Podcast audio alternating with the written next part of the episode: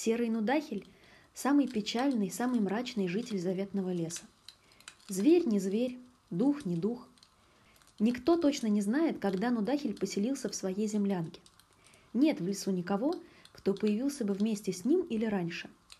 И поэтому у всех такое ощущение, словно Нудахель был в лесу всегда, как старый дуб на главной площади, или как священный костер в чаще, тот, что поддерживает дух и любимец заветного леса Игнису. Кстати, Игнису сосед Нудахеля, и они хорошие друзья – Уму непостижимо, как два столь разных существа смогли подружиться.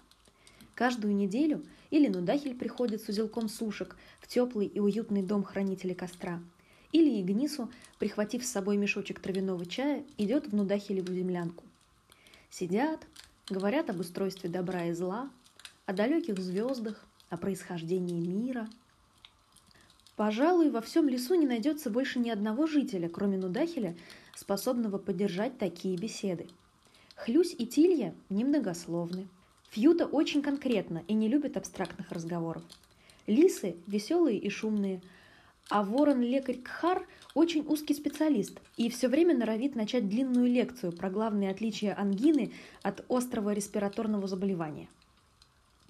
И только Нудахель может долго-долго, подперев рукой большую серую голову, рассуждать о невозможности абсолютного зла – или от тщетности всего сущего. Жаль только, что с таким огромным умом Нудахель так огромно печален и одинок. Любое по-настоящему умное мыслящее существо в этом мире печально, однажды сказал он. Если ты никогда не печалишься, глядя на устройство мира, значит с тобой что-то не так. К сожалению, убедить Нудахеля в том, что круглые сутки печалиться об устройстве мира тоже не очень нормально, Игнису так не удалось. А ведь когда-то давным-давно Нудахель был совсем другим. Он был светом и радостью, порождением самих солнечных лучей. Когда-то давным-давно Нудахель был солнечным бликом. Он и множество его братьев и сестер жили в теплом мире золотого света и летнего ветра. Носились в догонялки по зеленым листьям, купались в ручьях, рисовали причудливые узоры на белых стенах по утрам, помогали птицам сочинять весенние песни – Тогда у Нудахеля даже не было имени. Он был просто частью солнечного тепла, маленькой ноткой в огромной симфонии радости. Весной, летом и в самом начале осени солнечные блики наслаждались жизнью. Но потом приходили холод и тьма. Солнце надолго исчезало. И тогда солнечные блики прятались в сумрачный потаенный мир между явью и навью, между жизнью и смертью. Там они жались друг к другу, пытаясь согреться, и ждали весны – Именно в это тяжелое время некоторые из них превращались в печальных духов, ну дахелей. Начиналось все с того, что один из солнечных бликов тяжело вздыхал и жаловался. «Как же давно мы тут!» — говорил он. «Я уже позабыл, как выглядит солнце и свобода. Мне холодно, я так соскучился по птицам и зелени листвы.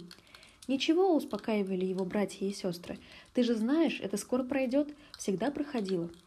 Ненадолго уставший солнечный блик успокаивался, и жизнь между явью и навью снова возвращалась в свое русло. Блики играли в слова, чтобы скоротать время, слушали музыкальные пластинки с записями самых радостных, самых светлых птичьих песен, согревали друг друга накопленным за лето теплом. Но вот уставший блик снова начинал тревожиться. «А вдруг солнце не вернется?» — говорил он, начиная дрожать и сереть. «Вдруг все мы здесь остынем и исчезнем, да, говорят, что это время пройдет и сменится светом, но где гарантии? Надо беречь себя, говорили ему. Не бойся, обними нас. Страх поедает твое тепло, не дай ему победить.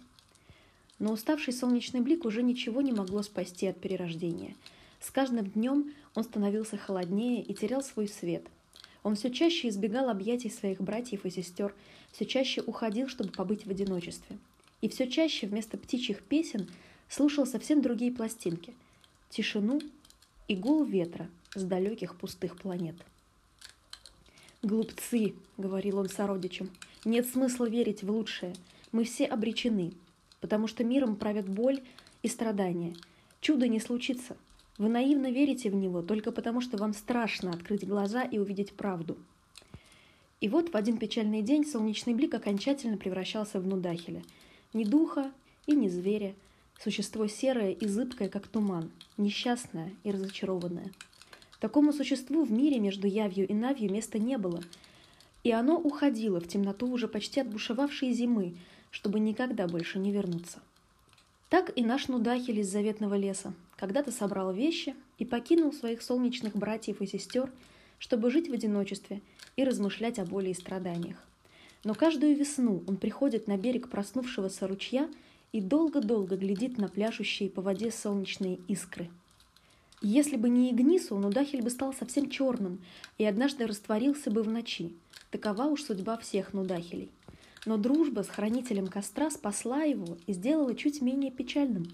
Он начал читать книги, наблюдать за звездами и планетами, обучился философии и высшей математике. И пусть природа его осталась той же, а характер уже никогда не изменится, однако что-то от солнечного блика вернулось в его странную душу. И рядом с Нудахелем бывает очень тепло. Словно поздней осенью, перед самым Самайном, выходит ласковое солнце и обнимает на прощание, прежде чем исчезнуть до весны.